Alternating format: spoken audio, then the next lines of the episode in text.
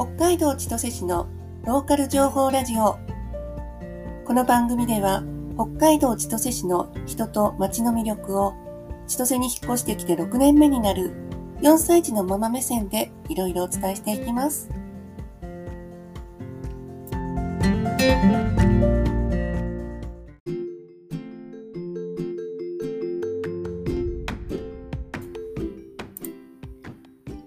私が出産子育てを通して千歳を好きになっていた話の6回目になります。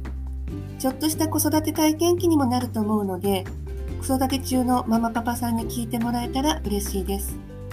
この子育て体験記は今回で最後にしようと思っています。その後は人と場所、お店という視点で千歳の魅力を掘り下げていきたいと思っています。前回、ファミリーサポート、略してファミサポの概要をお話ししました。今日は私が実際にファミサポを利用した時の話をしようと思います。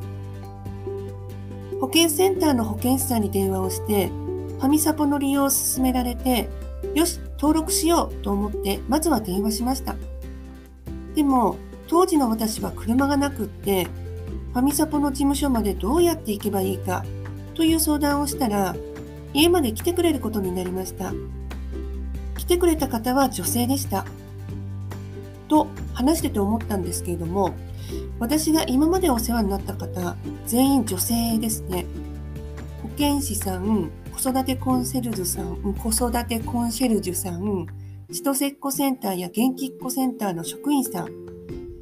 あと、保育園の保育士さんも全員女性ですね。男性の保育士さんも増えてるって話は聞くんですけれども、私はまだ出会ってないですね。見つけたらインタビューしたいです。でも、ファミサポに連絡した頃の私はポロポロだったので、来てくれたのが女性で助かったかもしれないです。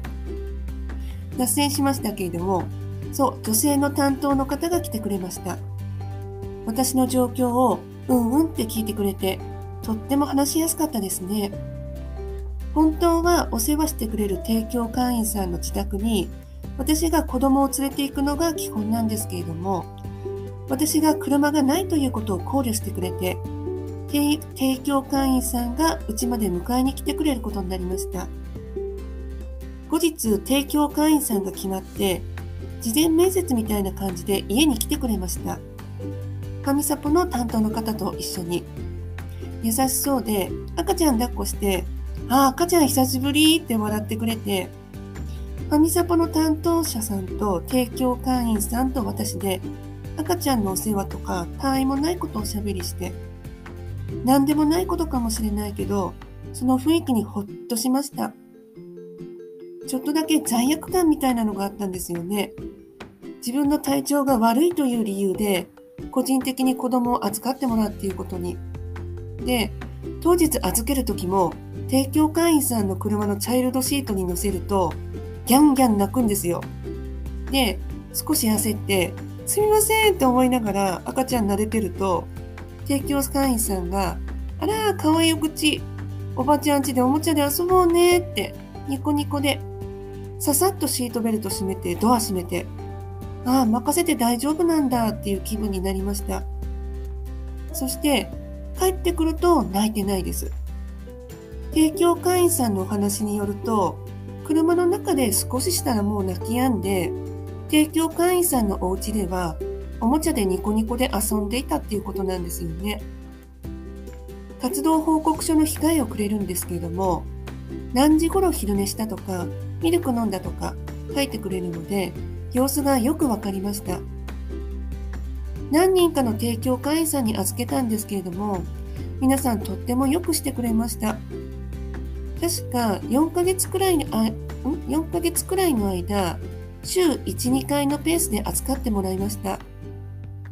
その間、私は片付け物したり、ゆっくりお茶飲んだり、昼寝したり、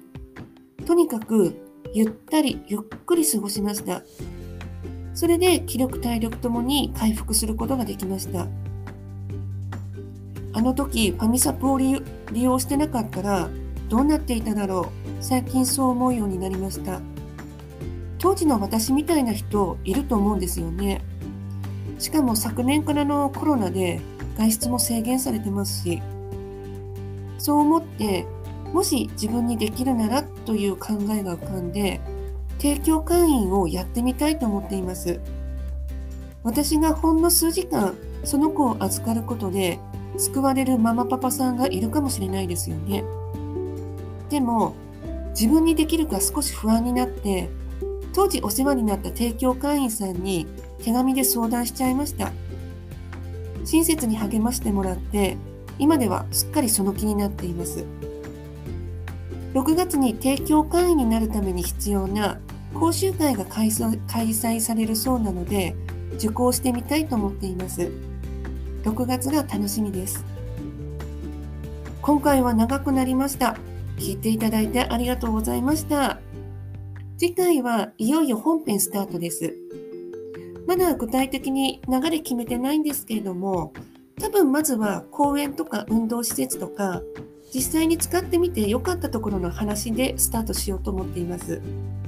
よかったらまた聞きに来てください。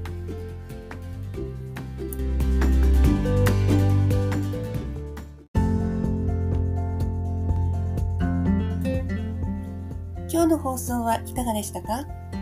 もしよろしければ感想お待ちしています。千歳に引っ越してくる予定の方からの質問、疑問もお気軽にどうぞ。では、お聴きいただきありがとうございました。